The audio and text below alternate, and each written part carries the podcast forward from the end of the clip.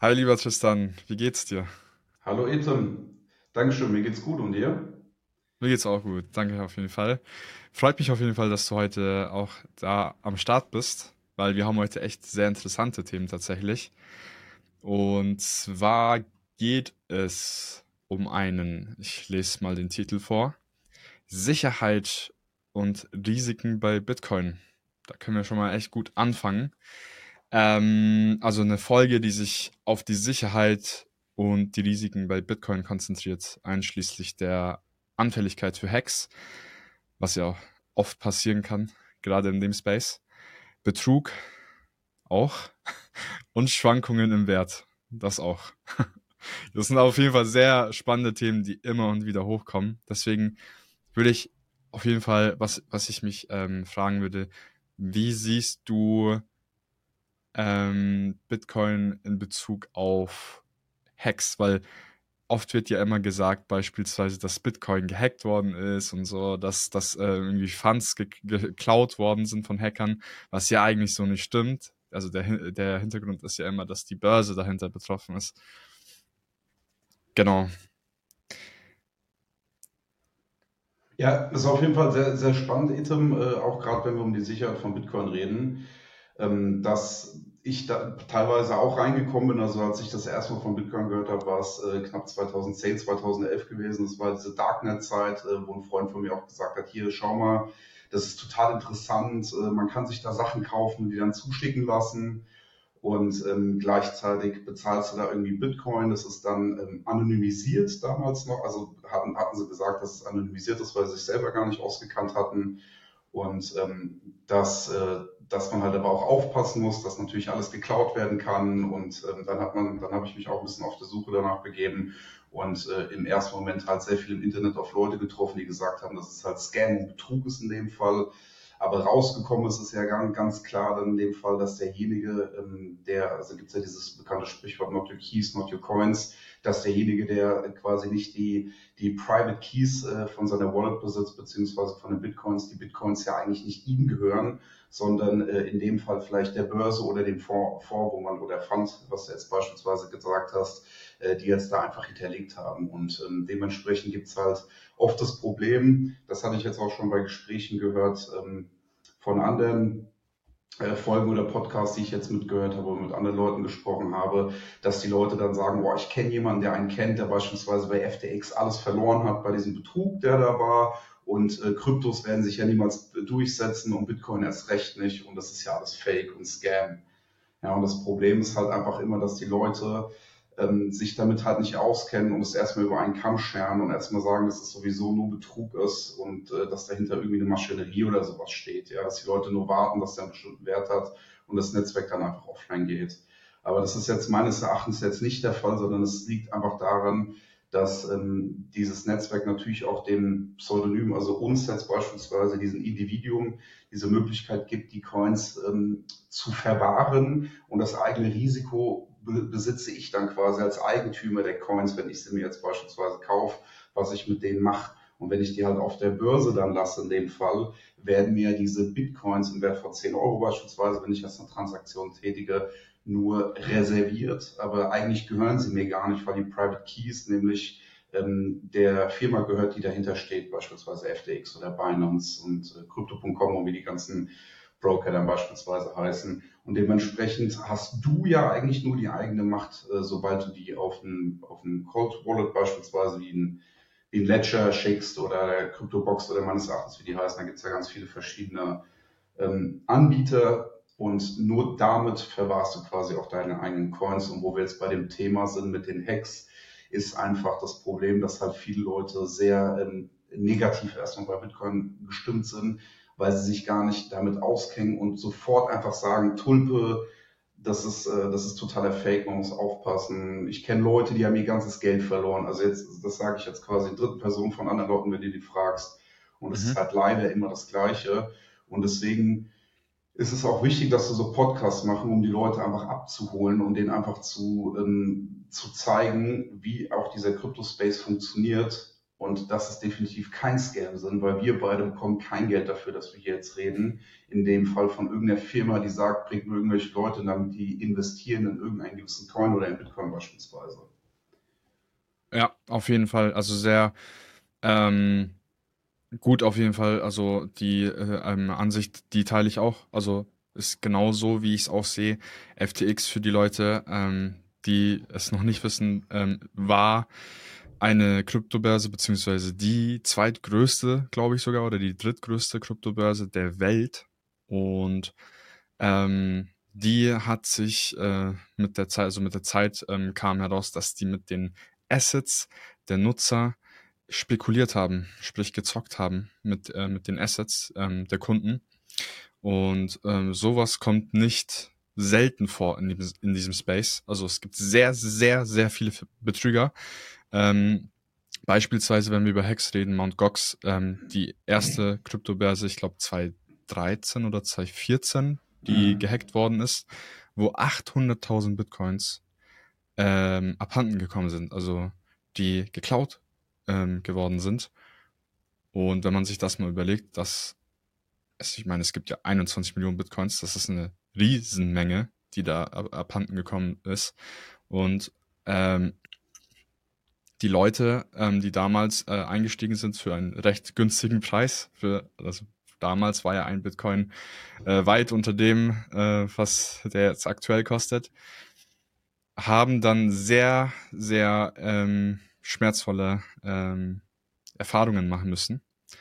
Und ich bin mir auch sicher, dass diese Leute, falls sie noch in dem Space sein sollten, ganz sicher, dass sie eine Hardware-Wallet haben, weil eine Hardware-Wallet, ähm, müsst ihr wissen, ist kalt. Also es liegt auf keinem zentralen Server, wie beispielsweise auf irgendeiner Börse.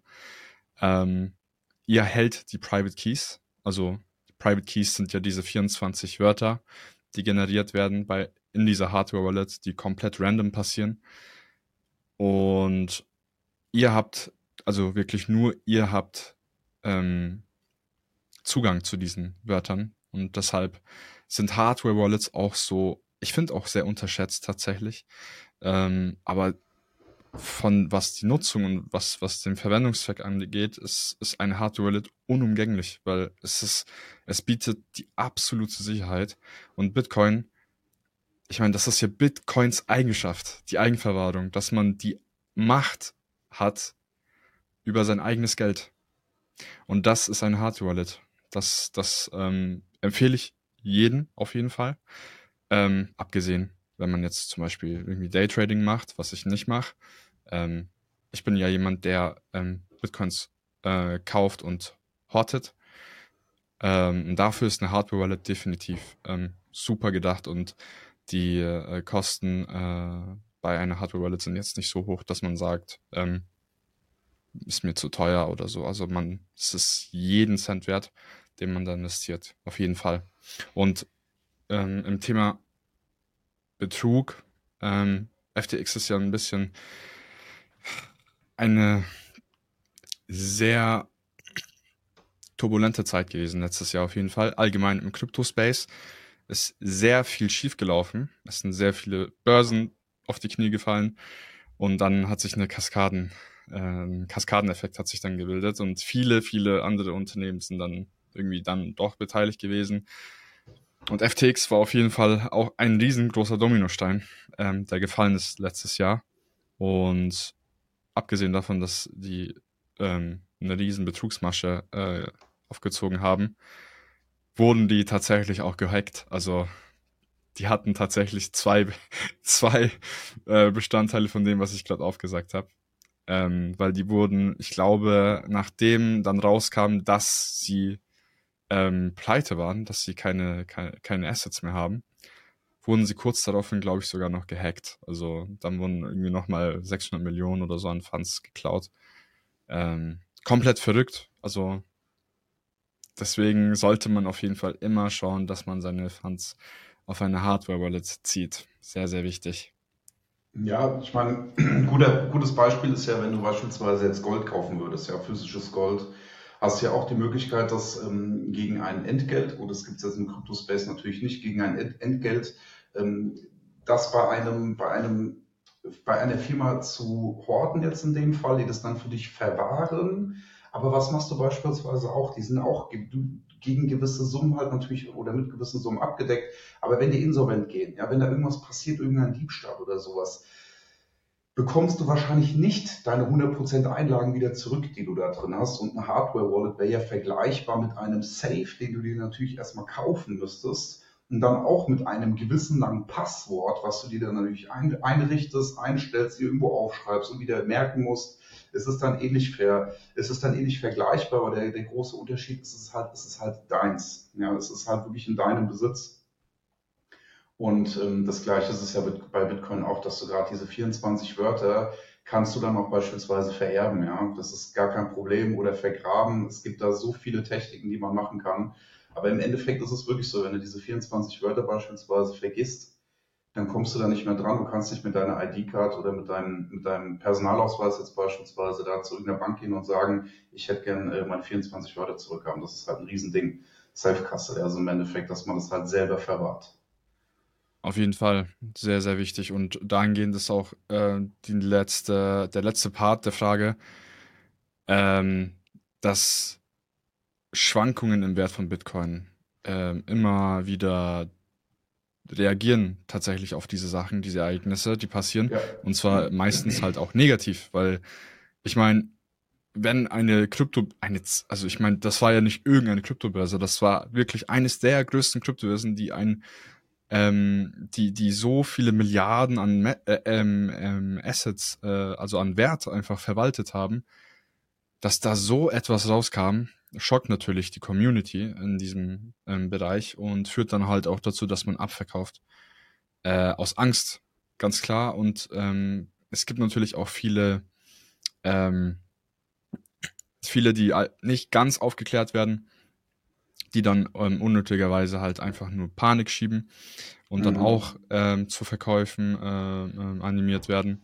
Und dadurch entwickelt sich, wie schon wieder gesagt, ein Kaskadeneffekt. Das, das führt dann so lange weiter. Ich meine, wir hatten ja den Bitcoin, der Bitcoin-Preis, ähm, der ist ja abgestürzt bis 15.000. Also das ist, das ist ähm, absolut heftig. Also da hat man tatsächlich als Neuanleger würde ich sagen, echt Angst. Also man bekommt da schon echt Angst. De definitiv, auch gerade wegen den Preisschwankungen, da hatte ich auch schon ganz interessante Gespräche. Also im Endeffekt äh, fragen mich äh, oft die Leute, warum das denn so ist, dass der Bitcoin dann auf einmal so extrem overpowered, ja, dass er dann einfach in, innerhalb von einem Jahr 200, 300 Prozent macht. Ich meine, wir haben es in den letzten Jahren gesehen, da war der knapp auf 70.000 Dollar gewesen. Das liegt einfach daran, dass der äh, Mining-Algorithmus, den du dann quasi drin hast, einfach jetzt aktuell 6,25 Bitcoin aktuell auf dem Markt halt noch draufwerfen. Das heißt also, gehen wir mal davon aus, dass sie, ich glaube jetzt wir sind bei 19 Millionen 200.000 Stück, die jetzt aktuell auf dem Markt sind, ähm, dass natürlich das immer nach Angebot und Nachfrage jetzt in dem, in dem Fall ist. Ja. Und aktuell haben wir ein recht ausgeglichenes Angebot- und Nachfragethema. Dementsprechend ist der Preis, dass er irgendwo zwischen 25.000 und 30.000 schwankt, also immer mal nach oben, nach unten. Ganz normales Anf äh, Angebot- und Nachfragemodell.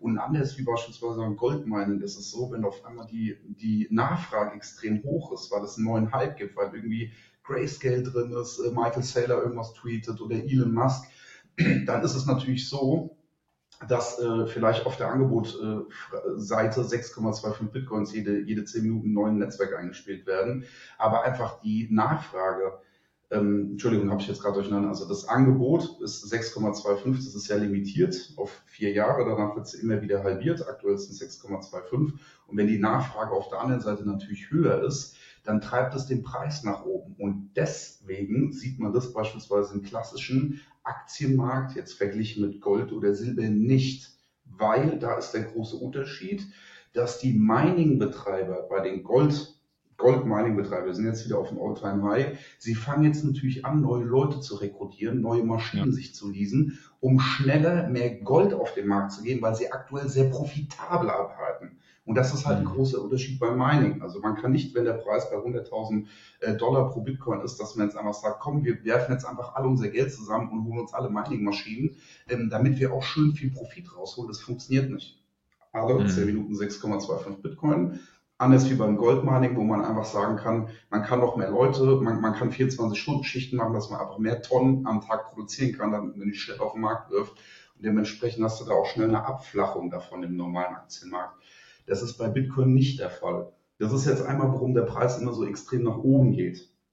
Nach unten haben wir jetzt beispielsweise auch gesehen, das ist meines Erachtens auch ein Fall von FTX gewesen.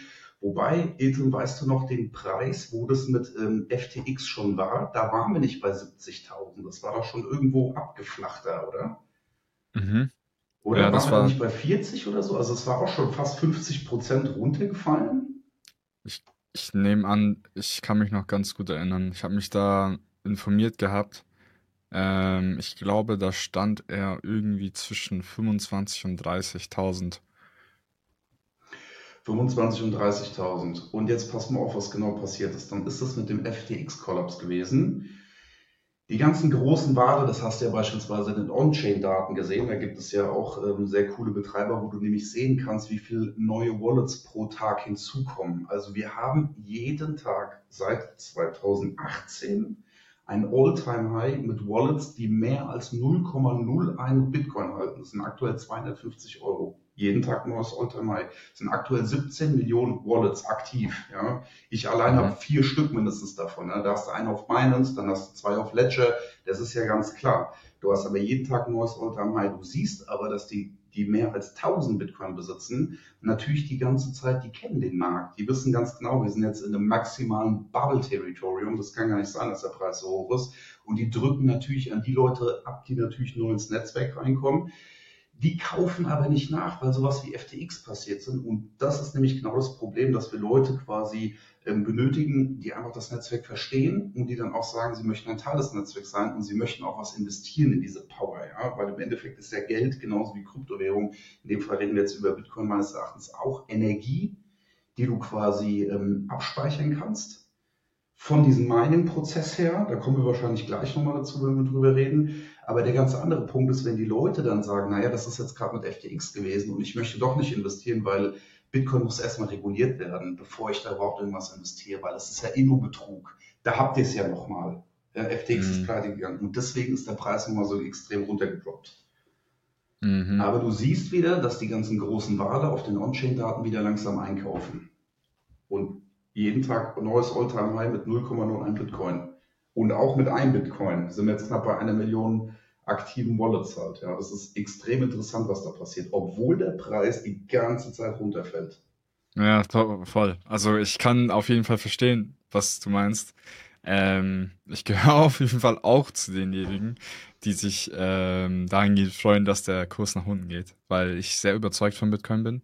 Ähm, das zu einem Punkt natürlich auch ähm, das Halfening, ähm, was immer alle vier Jahre stattfindet.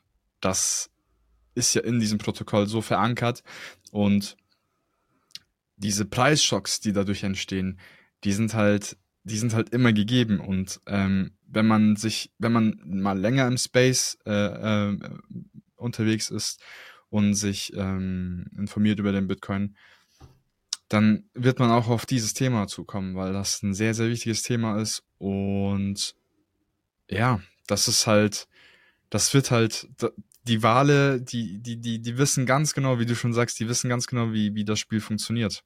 Die sind schon sehr, sehr lange dabei und ähm, dahingehend äh, agieren die auch so, wie sie halt agieren und kaufen halt sehr, sehr viel Bitcoin. Ähm, aber ich finde auch sehr spannend, was du gerade vorhin erwähnt hast, und zwar die Regulation von äh, Kryptowährungen beziehungsweise Bitcoin. Ähm, auch super, super spannendes Thema. Eigentlich ein eigenes Thema für sich, weil da so, ja. so viel wieder abgeht in diesem Bereich. Ähm, aber nur ganz kurz und knapp. Bitcoin und Kryptowährungen definitiv müssen noch härter und strenger reguliert werden. Das auf jeden Fall. Weil das, was bei FTX passiert ist, ist ja nicht lange her. Das ist acht Monate ungefähr her. Und wenn dieser Markt wirklich so reguliert sein sollte, wie es sein sollte, ähm, so dass halt Anleger wirklich abgesichert sind, weil anscheinend sind sie es nicht, so wie ähm, was halt letztes Jahr passiert ist, leider, ähm, hat das doch auf jeden Fall ähm, einen, einen gewissen Zeitraum, bis, bis bis, bis das ähm, komplett reguliert wird. Ich kann zwar nicht abschätzen, wie lang, das ist, hat sehr, sehr viele Indikatoren, aber ähm, ein, ich bin mir sicher, dass, dass ähm, die Staaten dahinter auch ähm, das Interesse haben, weil sie müssten ja irgendwie auch ihre Bürger schützen. Ich weiß gar nicht, wie viele, ähm, statistisch gesehen, wie viele da zu Schaden gekommen sind, aber ich, ich nehme an, das waren ungefähr 5 Millionen Anleger oder so. Und ähm, ja, das ist halt, das muss halt in Zukunft vermieden werden, ganz klar. Wenn wir bei dem Punkt Regulierung sind, ähm, bin ich mir ziemlich sicher, Bitcoin kannst du nicht regulieren. Du kannst den Besitz und den Handel kannst du regulieren. Das würde funktionieren. Dass du beispielsweise sagst, dass einfach ich meine, in Deutschland ist es ja auch so, du brauchst ja in Deutschland eine BaFin-Lizenz, um beispielsweise Kryptowerte, man nennt es ja Finanzinstrumente, zu verwahren, zu kaufen, zu verkaufen an, an, an quasi jetzt die Kunden. Du brauchst eine BaFin-Lizenz. Die mhm. ist in Deutschland brutal schwer und sauteuer zu bekommen. Und ähm, es gibt dann aber auch kein EU-Recht jetzt in dem Fall, dass es jetzt einheitlich gleich geregelt ist, sondern jedes Land in der EU hat quasi seine eigenen Rechte. Und dann gibt es beispielsweise Staaten wie Malta oder, oder in Litauen, da sind die Regular, Regularien halt viel weniger. Da brauchst du beispielsweise irgendwie nur ähm, hinterlegen, dass du 100.000 Euro in irgendeinem Treuhändekonto hast und kannst dann quasi deine eigene Bank sein, dein eigener Broker, um Kryptowerte zu ver verkaufen. Ähm, du wirst immer irgendwo schwarze Schafe haben. Wir haben das selber an einem DAX-Konzern in Deutschland gesehen. Du weißt äh, genau wahrscheinlich, wer es ist. Äh, Wirecard. Mhm. Und ähm, ist ein brutaler Scam gewesen, wo Leute haben sehr viel Geld verloren. Sehr viele Existenzen wurden wohlgemerkt DAX-Unternehmen, ja, also wirklich gehandelt im Aktienmarkt. Und ähm, das ist brutal. Ja? Also ich meine, so schwarze Schafe kannst du immer haben. Über Wirecard spricht irgendwie keiner mehr. Jetzt ist natürlich FTX, äh, FTX irgendwie mehr so angeprangert in dem Fall. Aber im Endeffekt macht jede Bank genau das Gleiche. Sie zockt mhm. mit deinem Geld, was du bei der Bank hast. Und ähm, sie sind natürlich mit Einlagen dann irgendwo geschützt. Der Staat ist wieder dahinter. Wir haben es wir schon oft gesehen, einfach in den letzten Bankenkrisen, die da waren. Das ist einfach brutal, was da passiert ist. Und FTX hat genau das Gleiche gemacht. Die machen genau das Gleiche wie ihren großen Brüder, weil die verdienen nur Geld, wenn du den Geld hinterlegst und die Kryptowerte quasi auf ihrer Börse hast. Ja, die sind ja dann zentralisiert bei denen. Und das ist ja, habe ich ja eingangs gesagt, nur eine Reservierung deiner Coins. Das sind nicht deine Coins, sondern das Geld haben sie ja, was du dahin überweist. Du hast dann quasi nur ein Guthaben von 10 Euro Kryptowerten. Aber sie verleihen das Geld natürlich, weil sie damit dann Geld machen. Mhm. Und dann passiert dieser Kaskadeneffekt der Insolvenz, wenn auf einmal mehr Leute Bitcoin abziehen wollen, als FTX wirklich besitzt, weil sie sind ja eigentlich verliehen, die Coins. Und sie können dann nicht einfach sagen, hier gibt mir die mal wieder, sondern die haben ja auch gewisse Contracts, Verträge, die dann auch wieder weiter verliehen werden. Das ist der Wahnsinn. Also meines Erachtens wirst du es nur schaffen, den Handel und den Besitz zu regulieren. Aber Bitcoin kannst du nicht regulieren. Das wird nicht funktionieren. Mhm. Also Bestes Beispiel. Ich überweise dir jetzt Geld. Da kann keiner sagen Regulatorien, wie wir es jetzt aktuell haben. In Deutschland kannst du, ich sage jetzt mal, du kannst keine, ich kann jetzt keine 200.000 Euro in, in irgendein Ausland großartig transferieren. Da wird erstmal die Bank anrufen und sagen, hier, was machst du da? Äh, sind sie überhaupt legitimiert? Wo ist das Geld her? Weißt du, die, die machen eine Regel davor. Das ist reguliert. Bitcoin kannst du nicht regulieren. Du könntest quasi nur den Handel regulieren und ähm, natürlich kann es dann irgendwann mal sein, dass es dann gelistete oder diese, wie nennt man das nochmal genau, das war noch gelistete ähm, Adressen soll ja irgendwie rauskommen. Wenn du dann ein KYC hast, das weiß man, okay, das ist die Adresse von Ethem. Und wenn der halt 200.000 okay. Dollar in Kryptowerten kriegt, dann wird, dann wird ein Alarmsignal kommen und sagen, okay, wo ist das Geld her? Sowas kann natürlich auch passieren, aber wie gesagt, das mit Regulatorien, das wird echt noch extrem interessant, was sie da machen. Mhm. Aber das ist ein Aufschrei, weswegen hat der Preis so runtergefahren ist, weil die Leute sagen, ich will erst, dass es reguliert ist, bevor ich investiere. Ja, mhm. ja total, absolut, auf jeden Fall. Das äh, sehe ich auch so. Also bei Bitcoin habe ich auch, ähm, wo ich mich mit dem Lightning-Netzwerk ähm, auseinandergesetzt habe, habe ist mir genau das, was du gesagt hast, aufgefallen, ähm, dass das nicht zu 100% reguliert werden kann, da im Lightning-Netzwerk ähm, also da spielt ja die Blockchain auch keine Rolle mehr. Also das wird ja auch auf der Blockchain nicht aufgenommen, diese Transaktion, das, was auf dem Lightning-Netzwerk passiert. Anders wie bei On-Chain-Transaktionen, die auf der Blockchain passieren und ähm, für immer so gesehen auch ähm, ja, aufgenommen werden und halt nicht mehr gelöscht werden können. Es ist halt bei Lightning Netz, also bei dem Lightning Netzwerk ist es halt anders. Da ist man halt wieder zu 100% anonym und das erschwert natürlich, ähm, wie du schon gesagt hast, ähm, dahingehend, dass man Bitcoin reguliert. Sehr spannendes Thema, aber auf jeden Fall ähm, ja. wird sich noch einiges, einiges tun in den nächsten Jahren. Das definitiv. Aber vielleicht mal zu den positiven Seiten von Bitcoin, was äh, die Sicherheit angeht. Was denkst du, ist so das eine bei Bitcoin? Das eine bei Bitcoin ist wirklich schwer, weil Bitcoin ist an sich das eine schon meines Erachtens. Also die ganzen positiven Vorteile ist, ist quasi schon Bitcoin. Ja, das ist einfach der Wahnsinn. Das, das, das, das Beste an Bitcoin. Im Endeffekt eigentlich, wenn ich wirklich ehrlich bin, als klassisches Beispiel, was ich auch immer gern bei Leuten benutze, die sich jetzt nicht so mit Kryptowerten auskennen oder wissen, was das genau ist.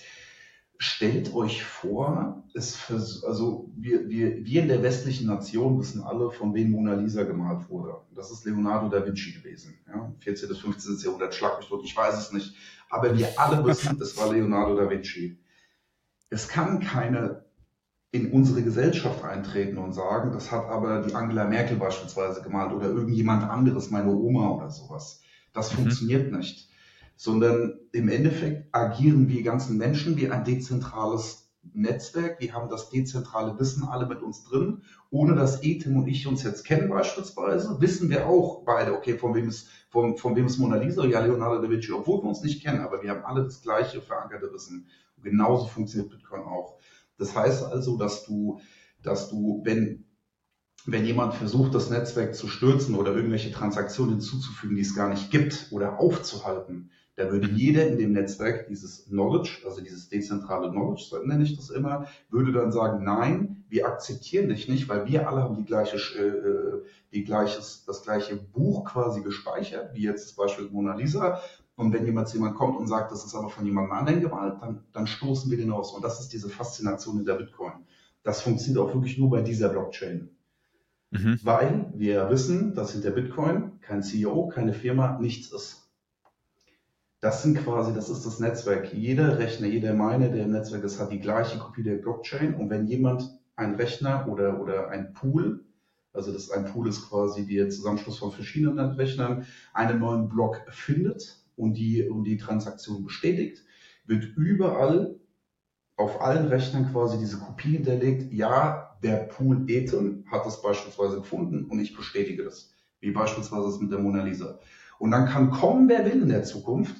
Und derjenige würde dann quasi aus dieser Gesellschaft ausgestoßen und sagen, hör auf, so einen Blödsinn zu erzählen, wir glauben dir nicht, weil wir wissen ganz genau, wie das so funktioniert. Und so funktioniert Bitcoin.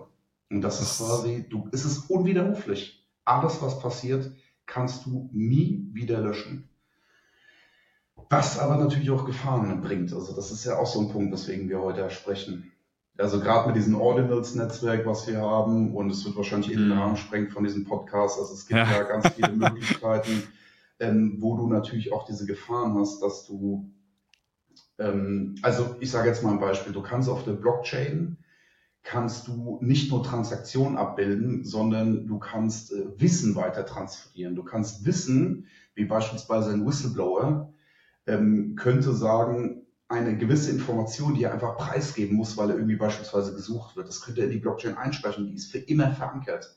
Genauso wie in Genesis Block, das ist der erste Block, der von Satoshi Nakamoto quasi damals ähm, initiiert bzw. ins Leben gerufen wurde durch seinen ersten Mining-Algorithmus, den er ausgelöst hat, steht ja auch meines, meines Erachtens irgendwie New York Times und dann ist wirklich der, der Header, also quasi die Überschrift ähm, mhm. der Bankenkrise 2008 verankert. Eine Information, die nie, die unwiderruflich nicht gelöscht werden kann. Die ist Stimmt. immer da, diese Info.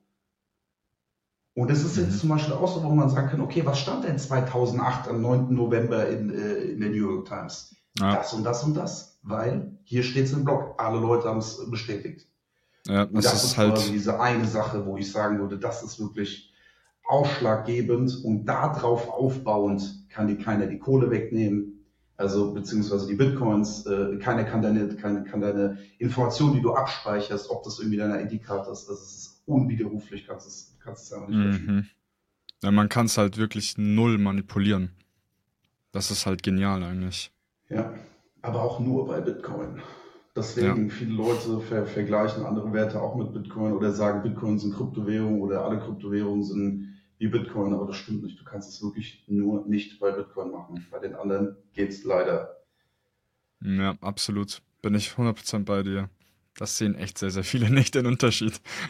Ja, Auf jeden Fall. Das muss man auf jeden Fall unterscheiden. Ich habe, ähm, Tristan, ich habe ChatGPT ähm, paar Fragen gestellt, beziehungsweise eine Frage, und zwar genau zu diesem Thema. Ich habe jetzt ähm, ein paar Fragen bekommen. Und zwar wäre beispielsweise eine Frage, ähm, wie sicher sind Bitcoin-Transaktionen im Vergleich zu herkömmlichen Banküberweisungen? hat ChatGPT dich gefragt. Beziehungsweise ich habe ChatGPT gefragt, ähm, genau was zu dem Thema, ob Ach er mir ein paar. Fragen stellen kann. Und jetzt habe ich ein paar äh, Fragen interessante. Das ist eine auch, die sehr interessant ist, finde ich. Das heißt also, was ist der Unterschied zwischen der Bitcoin-Transaktion und der Transaktion im normalen ähm, äh, Bankenkonto, meinst du? Wenn ich Mhm. jetzt Bei einer überweise. Bank, bei einer herkömmlichen, ganz normalen, stinknormalen Banküberweisung. Okay, was für Unterschiede es da gibt, ja? Ich überweise dir jetzt in Deutschland Geld für einen gewissen Betrag. Es ist egal, wie viel jetzt erstmal in dem Fall. Ist es ja natürlich so, unabhängig jetzt von dem großen Energieverbrauch der Banken, die natürlich auch sehr viel CO2 verbrauchen, den ganzen Serveranlagen, ähm, dass natürlich diese Transaktion, Transaktion, die da durchläuft, ist, ist eine Echtzeitüberweisung zwischen zwei Banken, die nicht Mhm. instant abläuft, sondern im Endeffekt wird dir die eine Bank, du hast jetzt die Bank, du hast die Bank, ich habe die Bank A, du hast die Bank B, die Bank B, es gibt quasi eine Transaktion, wo die Bank A sagt, da kommt Geld rein und bitte gibt es den Ethem frei. Ja, also in dem Fall, dieses Geld besitzt die, besitzt die Bank erst gar nicht, sondern das wird dann irgendwelche Abrechnungen bei denen geben, die das dann zwei, drei Tage später überweisen, beziehungsweise haben die ja irgendwelche Systeme, die die Bank A schuldet der Bank B oder andersrum eh noch Kohle, was ist so in dem Fall. Aber es wird dir quasi zur Verfügung gestellt, das Geld. Das Mhm. Problem bei der ganzen Sache ist, dass äh, das Geld, es kann natürlich sein, ja, im schlimmen Fall, dass dein, dein Bankkonto beispielsweise suspendiert ist oder irgendwie gesperrt ist, oder wie nennt man das? Ähm, ja, eigentlich eingefroren. Eingefroren Gesperrt. in dem. Fall, ja, gesperrt, dann kommt das Geld beispielsweise vielleicht an, aber du kannst es einfach nicht abheben. So viel zum Mhm. Thema, die Frage, gehört das Geld dir eigentlich auf der Bank, was da ist? Ja, also so viel zum Absolut Thema, nicht. es gibt, es gibt sehr viele Identitäten, die die Möglichkeit haben, ähm, das Geld quasi vorab wegzugreifen. Ja, die dann einfach sagen, nein, Ethan bekommt das Geld nicht aus den, den Gründen.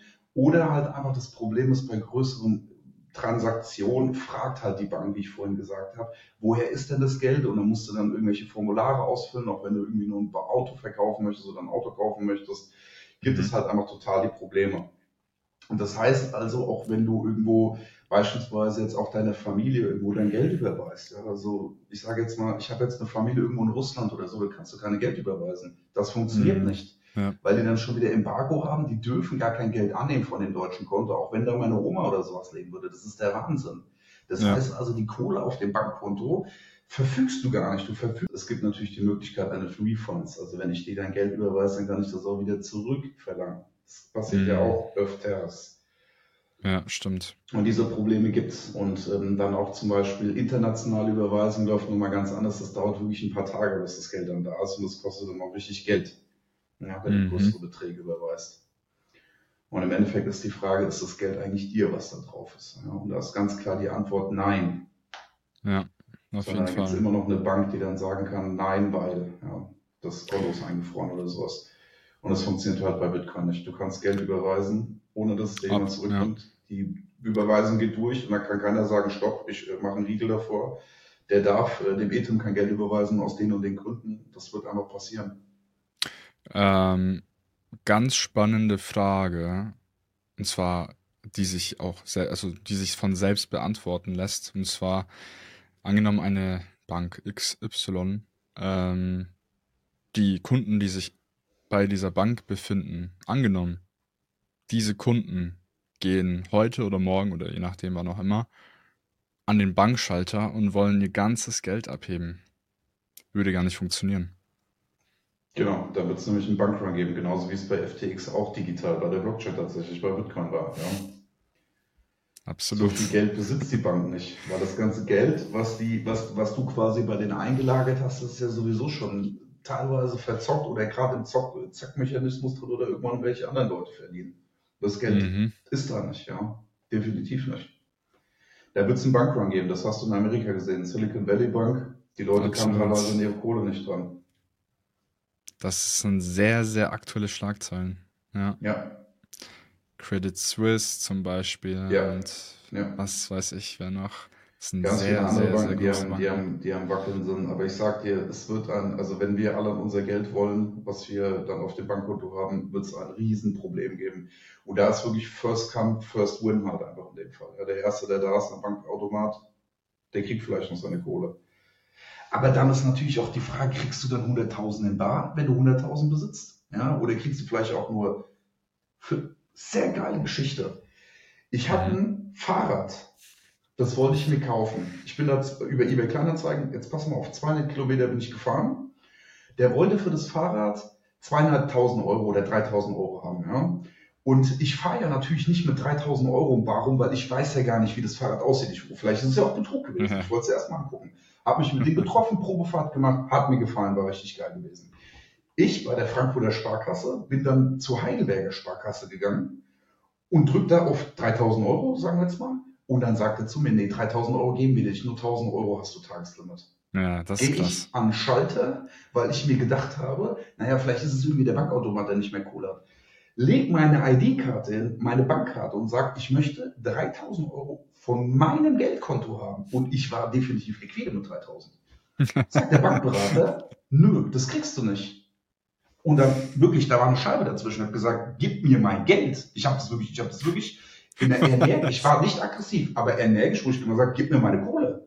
Ich brauche jetzt das Geld, weil der Typ draußen wartet. Ich habe den quasi zugesagt, also Kaufvertrag abgeschlossen und vor allem war ich ja auch spitz aufs Fahrrad. Ich wollte es ja haben.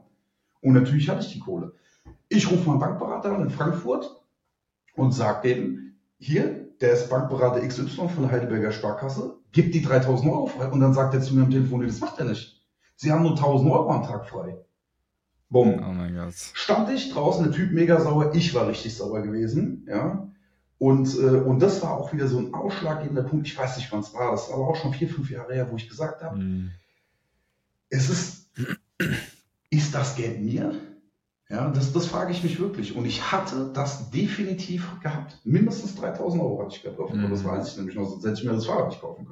Ja, absolut. Und dann stand ich da und was ist passiert? Ich bin heimgegangen, der Typ hat auch gesagt, leck mich am Arsch, äh, was bist du für ein Typ? Und hat es dann an jemand anderen verkauft. Mhm. Und, ähm, und da sage ich dir wirklich, ist wirklich die Frage, gehört das Geld dir, was auf der Bank ist? Ja. 1000 Euro am Tag. Frag mal deine Bank nach. Das ist nämlich teilweise, das ist echt gefährlich. Ja, absolut. Also bei meiner Bank hätte ich wahrscheinlich mehr bekommen, aber bei den Ablegern, das ist für mich auch Sparkasse, 1000 Euro am Tag. Mhm. Ja, das ist halt wirklich absolut. Äh, ich weiß gar nicht, was ich für ein Wort dafür haben soll. Ich meine, es ist, es ist ja deins. Das, ich meine, das hast du dir verdient. Und das, was du dir verdient hast, kann, kannst du dir einfach nicht holen. Das ist doch, es ist einfach nur ja, die, wir müssen mal über, also machen wir gerne nochmal eine Podcast-Folge über, über die Definition, was eigentlich Geld ist. Ja, auf jeden das, Fall können wir, wir machen. auf jeden Fall nochmal einen Schritt vorwärts machen, weil wenn wir mal wirklich über die Definition von Geld reden, dann werden die Leute das wirklich mal die Augen aufziehen und einfach mal sagen, ach du Scheiße, interessant. Und da reden wir jetzt nicht über Inflation, sondern wofür eigentlich Geld dasteht, ja. Okay, jetzt habe ich nämlich noch eine Frage von ChatGPT. Welche anderen Kryptowährungen haben ähnliche Risiken und Sicherheitsprobleme wie Bitcoin?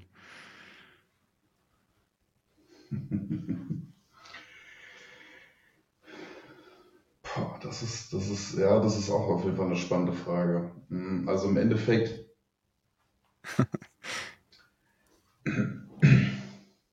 also im Endeffekt alle anderen auch. Die alle anderen auch haben diese gleichen Problematiken, wie es Bitcoin hat, aber die haben noch viel, weitaus viel größere Probleme noch dazu. Weil dahinter, hinter, wie gesagt, CoinMarketCap, ich kann mal gucken, komm, machen wir jetzt mal live. Okay. Kannst auch dein Bildschirm teilen. Funktioniert ja. auch, also über Share. Ja, ja. Oh, da können wir uns nochmal. Hier, seht ihr das? Siehst du? Ja. Also aktuell gibt es 24.136 Kryptowährungen oder die sich Kryptowährungen nennen. Und das sind nur die, die auf CoinMarketCap gelistet sind. Ich habe mir letzte Woche beispielsweise auch einen eigenen mal gemacht, einfach nur weil ich mal gucken wollte, wie das funktioniert. Echt? Okay. Ich habe den natürlich bei CoinMarketCap jetzt noch nicht gelistet, weil der einfach nichts wert ist.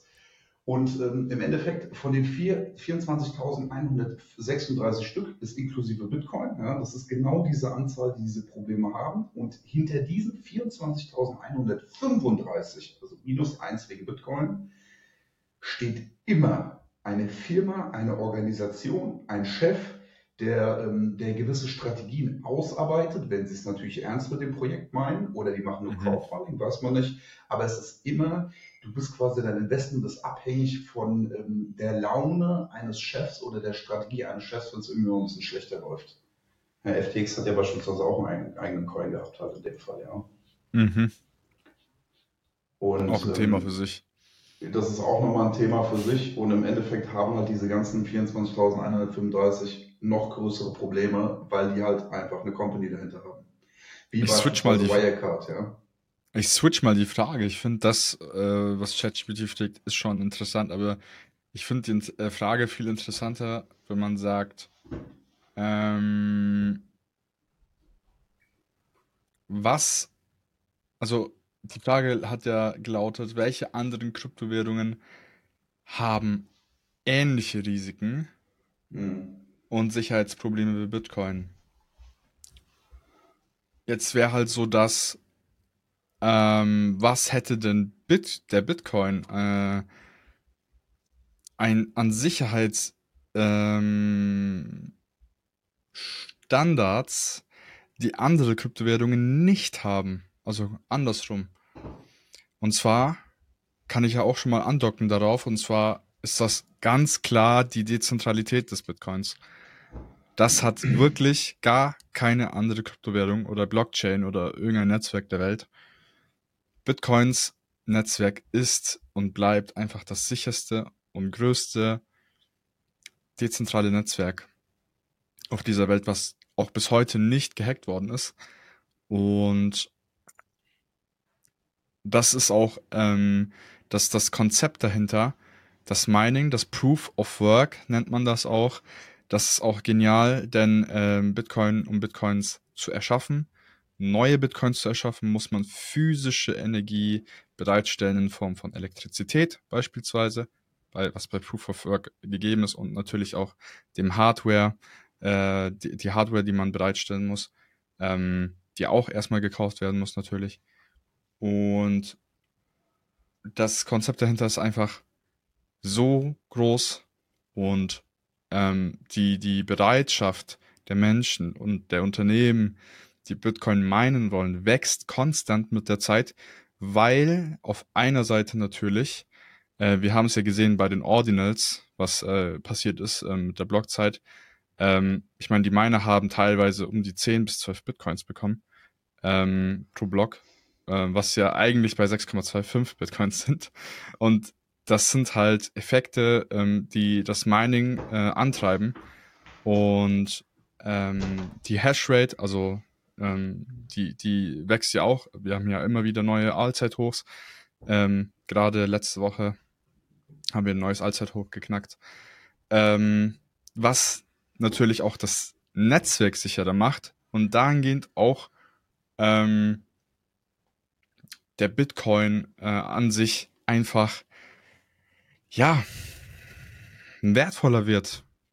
Definitiv. Und das ist halt wirklich so ein, so ein Kreislauf, was einfach keine andere Kryptowährung hat. Also, also es, es kann keiner ähm, challengen. Also Bitcoin ist einfach, man kann es nicht challengen.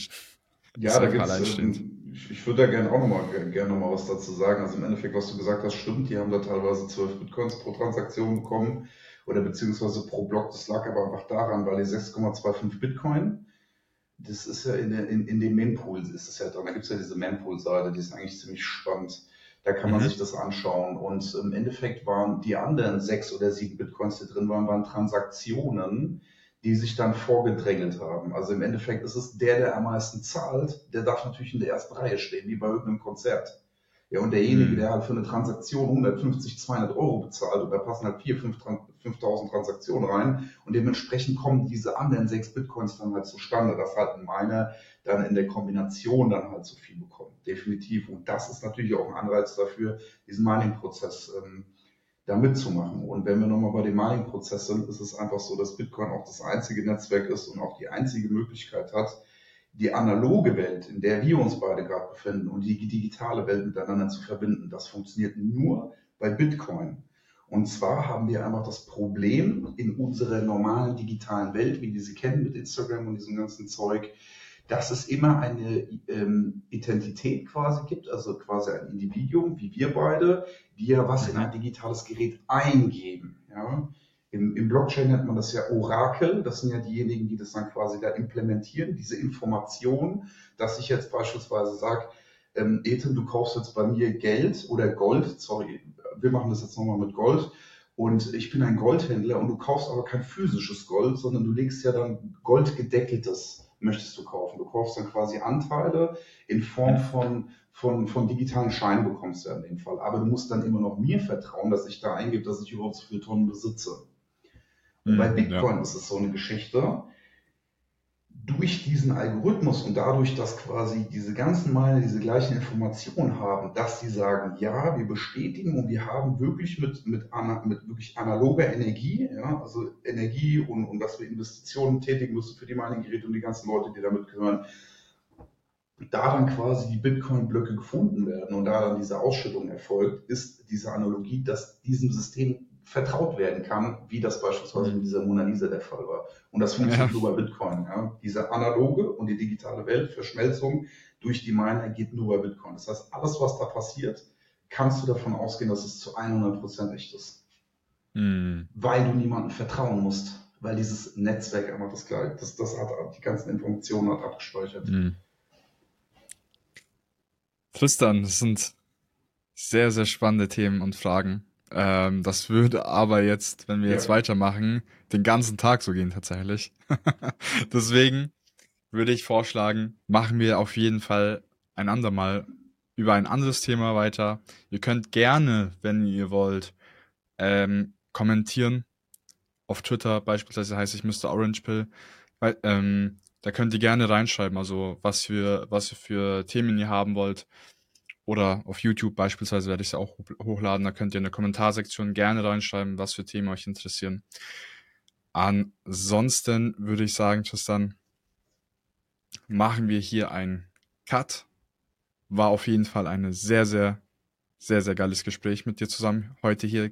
Danke, dass du da warst. Bedeutet mir wirklich viel. Und genau. Ansonsten würde ich einfach sagen, machen wir hier ein ja, danke, Cut. Danke gleichfalls. Hat auf jeden Fall Spaß gemacht, ja. Yep. Ich wünsche dir was, Tristan. Gleichfalls. Mach's gut. Ciao. Ciao, ciao.